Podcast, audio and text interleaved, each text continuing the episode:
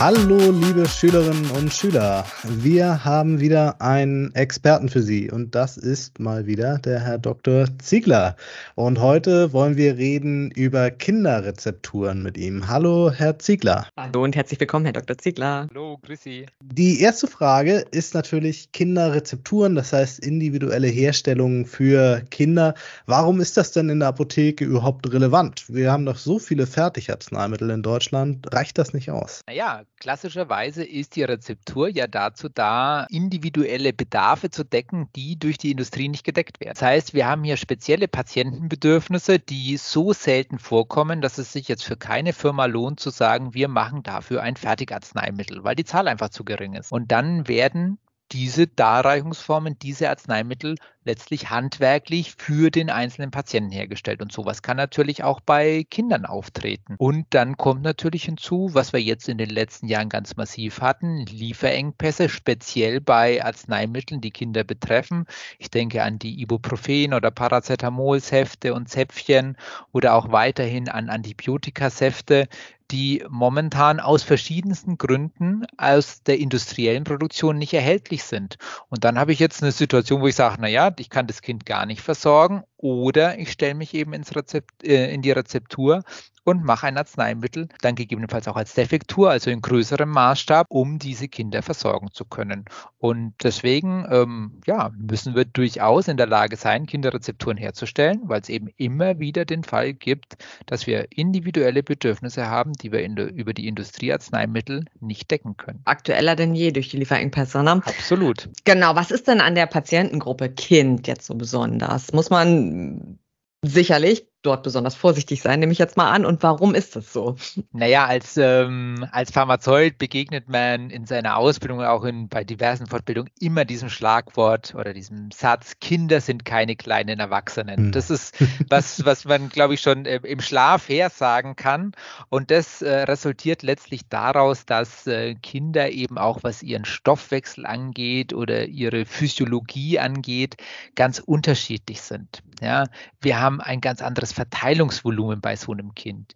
Wir haben ein, eine Organreifung, die vom Alter abhängt. Ja, gerade was jetzt dann auch die Exkretion, also die Ausscheidung von Arzneimitteln über die Leber oder die Niere angeht. Und es kann sich im Laufe eines Entwicklung eines älter werdenden Kindes auch mehrfach ändern. Dann gibt es Situationen, da ist die Ausscheidung beim Kind sogar höher als bei Erwachsenen. Und dann gibt es andere Altersphasen, da ist es niedriger als bei Erwachsenen. Und da muss ich dann eben auch immer ein bisschen gucken, ähm, was passt denn jetzt gerade für diese Altersphase? Wir haben dann auch eine Enzymausstattung. Ja? Äh, Enzyme sind ja auch daran beteiligt, äh, Wirkstoffe zu verstoffwechseln, abzubauen, damit sie hinterher überhaupt ausgeschieden werden können. Da gibt es bestimmte Enzyme, die entwickeln sich erst im fortgeschrittenen Lebensalter. Ein weiterer ganz wichtiger Punkt ist noch die sogenannte Blut-Hirn-Schranke, die unser Gehirn davor schützt, dass bestimmte Wirkstoffe aus dem Blut direkt ins Hirn gehen und dort zentrale Wirkungen verursachen. Das ist eine Schutzbarriere, sage ich jetzt mal, mhm. die aber auch erst im Erwachsenenalter voll ausgebildet ist. Das heißt, wir haben bestimmte Substanzen, die bei Kindern sehr viel stärker ins Gehirn gehen. Das betrifft nicht nur Wirkstoffe, auch Wirkstoffe. Loperamid wäre so ein Beispiel, ja, was ähm, sehr stark bei Kindern oder gerade bei Kindern unter zwei Jahren ins Gehirn gehen kann, aber auch bestimmte Hilfsstoffe, insbesondere Konservierungsmittel wie beispielsweise Benzylalkohol oder das Propylenglykol. Und deswegen das, sind das alles Substanzen, die dann beim Erwachsenenarzneimittel in der Regel kein großes Problem darstellen, zumindest in den Mengen, in denen sie normalerweise eingesetzt werden. Aber mhm. bei Kindern sieht es eben ganz anders aus. Und wie kriege ich das raus? Wo kann ich mich informieren über solche Kinderrezepturen? Ja, da gibt es eine ganze Reihe von Möglichkeiten, wie man hier vorgehen kann.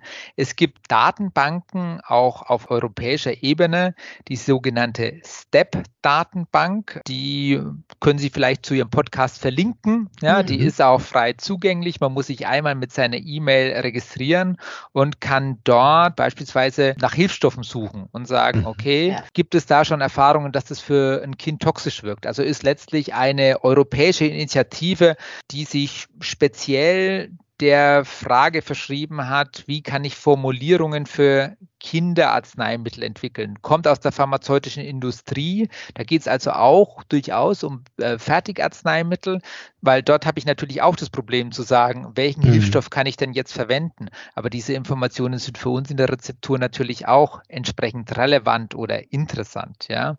Es gibt auch eine sogenannte Besonderheitenliste des BfArM. Also BfArM ist wieder die mhm. oberste deutsche Behörde, wenn es um Arzneimittel geht.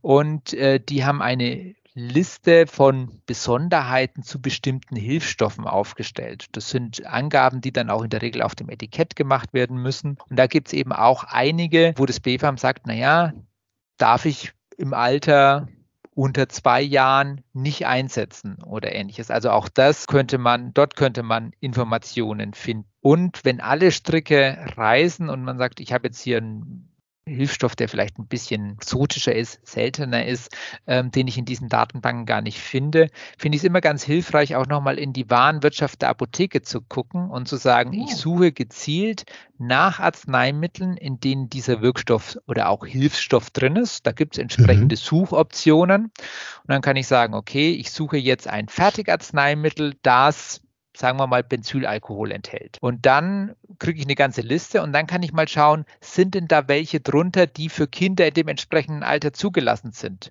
Weil das ist ja dann schon auch mal ein Indiz dafür, wenn dieses Produkt, das eine, ein behördliches Zulassungsverfahren durchlaufen hat und im Rahmen dessen für Kinder als geeignet befunden wurde, mhm. dann muss es für den Hilfsstoff, der da drin ist, auch gelten und dann kann ich den Hilfsstoff für die Rezeptur bei einem Kind im gleichen Alter mit hoher Wahrscheinlichkeit auch anwenden. Das ist so ein bisschen von hinten durch die Brust ins Auge.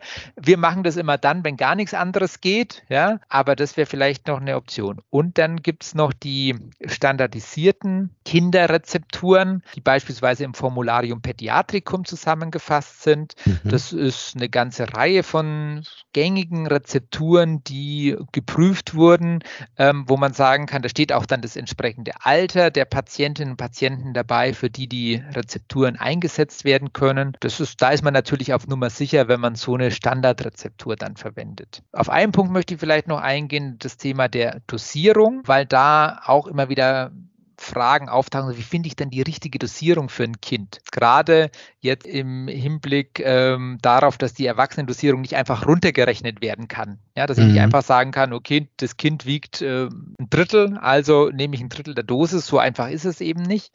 Ja, und äh, da gibt es die sogenannten pädiatrischen Dosistabellen. Mhm. Und ähm, das wird dann relativ, ja, komplex, weil ich dann gucken muss, okay, wie alt oder wie schwer ist das Kind und in welcher Indikation wird das Arzneimittel eingesetzt und dann finde ich die gängigen Dosierungen und die können sich von Indikation zu Indikation teilweise auch um den Faktor 2, 3 oder 4 unterscheiden, ja, mhm. je nachdem, was das Kind äh, für eine Erkrankung hat. Ach. Ja. Und da muss man dann eben genau gucken, da ist es nicht so dieses äh, schnell mal, mh, hm, ich teile jetzt hier durch drei, sondern muss ich wirklich ein bisschen mehr Informationen haben und gegebenenfalls tatsächlich auch bei der Übergabe des Rezeptes durch die Eltern nochmal nachfragen und sagen, wofür bekommt ihr Kind es denn, um die mhm. Dosierung überhaupt vernünftig beurteilen zu können nochmal eine, eine Praxisfrage dazu. Also was wird denn von Ärztinnen und Ärzten vielleicht äh, auch gerne mal falsch gemacht, beziehungsweise um es positiver zu formulieren, wo können Ärztinnen und Ärzte unsere Unterstützung am meisten gebrauchen? Auch hier sind es wieder letztlich die galenischen Fragen und da speziell die der Hilfsstoffe.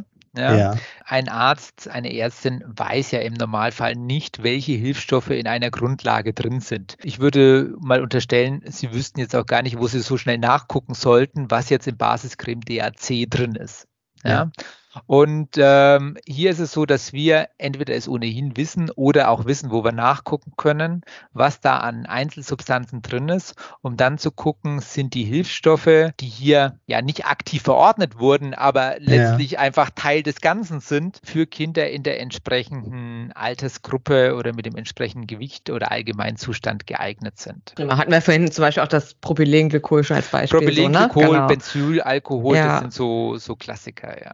Genau. Ja, und wir sagten ja vorhin, oder Sie sagten das ja, Kinder sind keine kleinen Erwachsenen. Und da gibt's ja dann bestimmt auch besondere Anforderungen an die Arzneiform selbst dann auch, ne?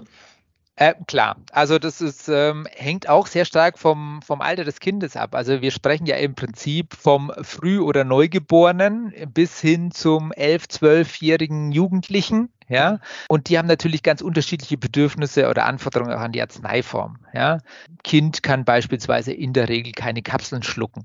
Ja, also ein Kleinkind, so muss man sagen. Das mhm, sieht Absolut, mit elf, zwölf ja. Jahren dann schon wieder anders aus. Ja. Umgekehrt, ein Kind, das ein, zwei, drei Jahre ist, wehrt sich nicht so stark gegen Zäpfchen wie ein Teenager beispielsweise. Ja? Auch da muss man natürlich ein bisschen auf die individuellen Bedürfnisse der Patientinnen und Patienten äh, mhm. Rücksicht nehmen. Also auch das Kind hat eine Meinung zu Darreichungsformen ja. ja.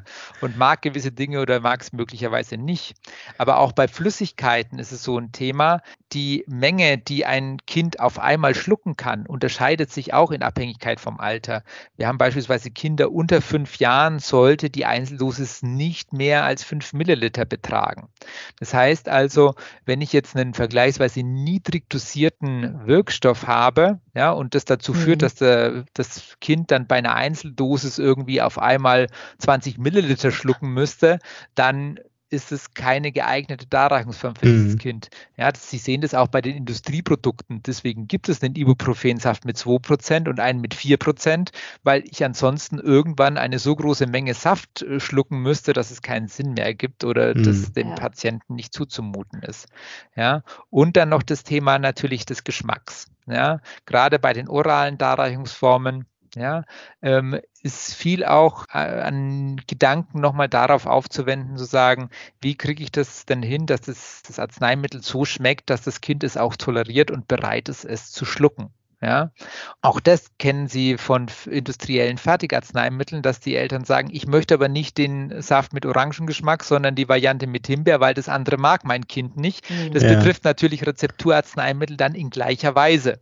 Ja, wo wir dann auch die Situation haben, zu sagen, naja, welches Aroma geben wir denn dazu? Was ähm, ist das Kind möglicherweise bereit zu akzeptieren oder auch nicht? Oder auch welche Geschmacksqualität hat der Wirkstoff?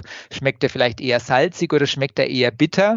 Ja, ja. Dann habe ich unterschiedliche Aromen, die eher einen salzigen Geschmack äh, verdecken und andere, die eher dazu geeignet sind, einen bitteren Geschmack zu verdecken. Auch solche Dinge spielen bei der Formulierung von Kinderarzneiformen letztlich eine Rolle.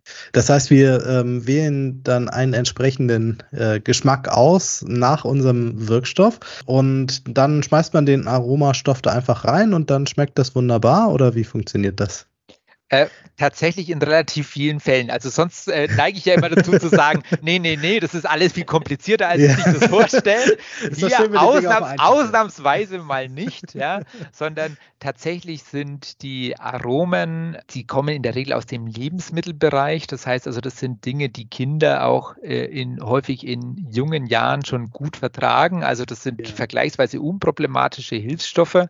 Und äh, dann ist es primär eine Frage der Menge, ja, die mhm. einerseits ausreicht, um den unangenehmen Geschmack zu kaschieren und auf der anderen Seite aber nicht zu übertrieben ist, ja, wenn sie bitteren Geschmack durch süßende Bestandteile kom äh, kompensieren und dann irgendwann das Ganze so klebrig süß schmeckt, mhm. dass es auch schon wieder ekelhaft ist, dann mhm. haben sie natürlich nichts erreicht. Also von daher ist es aber ansonsten von der Verarbeitung her tatsächlich zu sagen, okay, welcher Wirkstoff, welches Aroma ist geeignet, vielleicht nochmal bei den Eltern nachzufragen, was schmeckt dem Kind denn?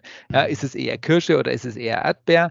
Und dann zu sagen, ja, guck nochmal, welche Konzentration ist angemessen und dann rühren Sie das einfach ein und damit ist es das. Man muss vielleicht noch darauf achten, es gibt ähm, manche Aromen, die ähm, stärker lipophil und andere eher hydrophil sind, kommt ein bisschen darauf an, in welcher Darreichungsform Sie es verarbeiten, aber in der Regel sind es so geringe Mengen, dass sie tatsächlich sowohl in hydro- als auch in lipophilen Lösungen eigentlich ganz gut eingearbeitet kriegen tatsächlich vergleichsweise unproblematisch. Ah, herzlichen Dank, Herr Dr. Ziegler. Ich finde hier jetzt nochmal ganz bemerkenswert, dass jetzt hier auch wieder dieser Austausch mit den Eltern auch nochmal so wichtig ist. Ne?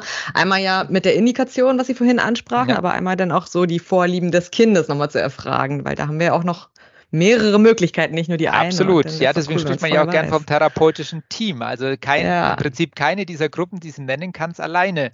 Ja, weder die Eltern ja. noch das Kind, noch der Arzt, noch wir in der Apotheke. Also wir müssen schon alle zusammenwirken, damit letztlich ein Therapieerfolg erzielt werden kann. Genau, und irgendwie ist dieses Thema Kinderrezepturen ja total komplex. Und oft hört man ja so, oh, ich habe jetzt niedrig dosierte Kapseln für ein kleines, kleines Kind. Und die meisten haben Respekt oder vielleicht auch Angst vor so einer Verordnung.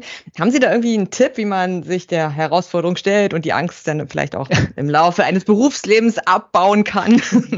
Naja, äh, normalerweise hat man dort Angst, wo man sich nicht besonders gut auskennt. Ja. ja. Und in dem Moment, wo man sagt, oh, da fühle ich mich eigentlich kompetent, ja, mhm. verschwindet die Angst ganz von allein. Insofern äh, mein äh, Ratschlag wäre hier tatsächlich, ähm, sich mit der Materie befassen, vielleicht auch mal eine Fortbildung zu besuchen, einschlägige Literatur zu lesen, sich mit Kollegen, Kolleginnen auszutauschen, die häufiger mit dem Thema zu tun haben, um dann zu sagen, mit jeder Kinderrezeptur, die ich mache, gewinne ich an Erfahrung, gewinne ich an Kompetenz und dann wird es auch relativ schnell gehen, dass ich mich da so sicher fühle, dass das keine, keine Angst mehr auslöst. Das ist doch ein guter Tipp. Also für unsere PTAs dann vielleicht auch, wenn sie in das praktische Halbjahr gehen, vielleicht erstmal ganz viel zugucken, dann vielleicht mal Absolut. unter Aufsicht, ne? Mhm. Mal ausprobieren. Ja, das ist doch irgendwie schön. Das kann man so gut annehmen. Gut. Für unsere PTAs in der Apotheke, beziehungsweise unsere Schülerinnen und Schüler, die da vielleicht bald zum Praktikum oder zum praktischen halben Jahr sind, ähm, haben Sie vielleicht noch einen praktischen Tipp am HV-Tisch, den Sie der Kundschaft mit auf den Weg geben können? Naja, also ganz viel, wir hatten es ja gerade schon angesprochen, ist einfach auch Austausch mit den Eltern. Ja, und zu sagen, wofür ist es? Wir haben das nochmal geprüft. Das waren unsere Überlegungen. Ja, einfach die äh, auch mitzunehmen, ja, was sie in der Rezeptur gemacht haben. Das ist die beste Werbung, die man sich für die Apotheke vorstellen kann. Zu sagen, mhm. gucken Sie mal, wie viel Mühe wir uns für Ihr Kind geben und was wir für uns für Gedanken machen. Warum? Weil wir es können. Ja, mhm. ähm, das denke ich schon mal eine ganz, ja. ganz wichtige Botschaft. Ja, und dann ansonsten geht es natürlich schon auch da nochmal darum, den therapeutischen Erfolg zu gewährleisten. Also nochmal die Dosierung und die Anwendung genau zu erklären. Ja, ja. das ähm, mit Messlöffeln haben beispielsweise einige Eltern durchaus ihr Problem. Ja, zu yeah. sagen, vielleicht nimmt man dann eine orale Dosierspritze, ja, und erklärt nochmal, wie funktioniert die. Ja, wie halte ich die Flasche richtig, dass, nicht dass nichts rausläuft. Ja. Dann auch gibt es ja durchaus Kapseln, die von den Patienten oder von den Eltern geöffnet werden müssen. Das Kind kann die, sagte ich ja schon, die Kapsel nicht schlucken. Nichtsdestotrotz mhm. nimmt man die manchmal, um Pulver abzufüllen. Ja, und dann müssen die Eltern die Kapseln eben wieder öffnen und dieses Pulver dann irgendwie in, in den Brei einrühren oder ähnliches. Ja, auch da zu sagen, wie mache ich das denn sinnvollerweise? Und wenn ich die Kapsel so auseinandergezogen habe, dass das Pulver in alle Richtungen zerstäubt ist, dann versuche mhm. ich nicht, das wieder irgendwie zusammenzukratzen, sondern sage, okay, verwerfen, neue Kapsel. Ja, also das Thema der Arzneimittelanwendung ist bei Rezepturen schon auch nochmal ein großes Thema, wo es einfach darum geht zu erklären, wie mache ich es denn richtig, damit die richtige Dosis zur richtigen Zeit ähm, verabreicht wird. Das ist doch ein hilfreicher Tipp. Ja, vielen, vielen Dank dafür. okay. Gerade wieder so gedacht, ja, in der Ausbildung ist es so wichtig, dass die Schülerinnen und Schüler das dann auch lernen, diese Kommunikation, ne? Also ja. zu der. Arzneimittelanwendung auch richtig zu beraten und so. Absolut. Ja. Nehmen wir jetzt auch nochmal so mit. Das nehmen wir nochmal mit und äh, damit sind wir auch am Ende unseres Gesprächs angelangt. Wir sagen nochmal ganz herzlichen Dank für das Gespräch, Herr Dr. Ziegler. Ja, auf Wiederhören. Sehr gerne. Vielen Dank. Tschüss.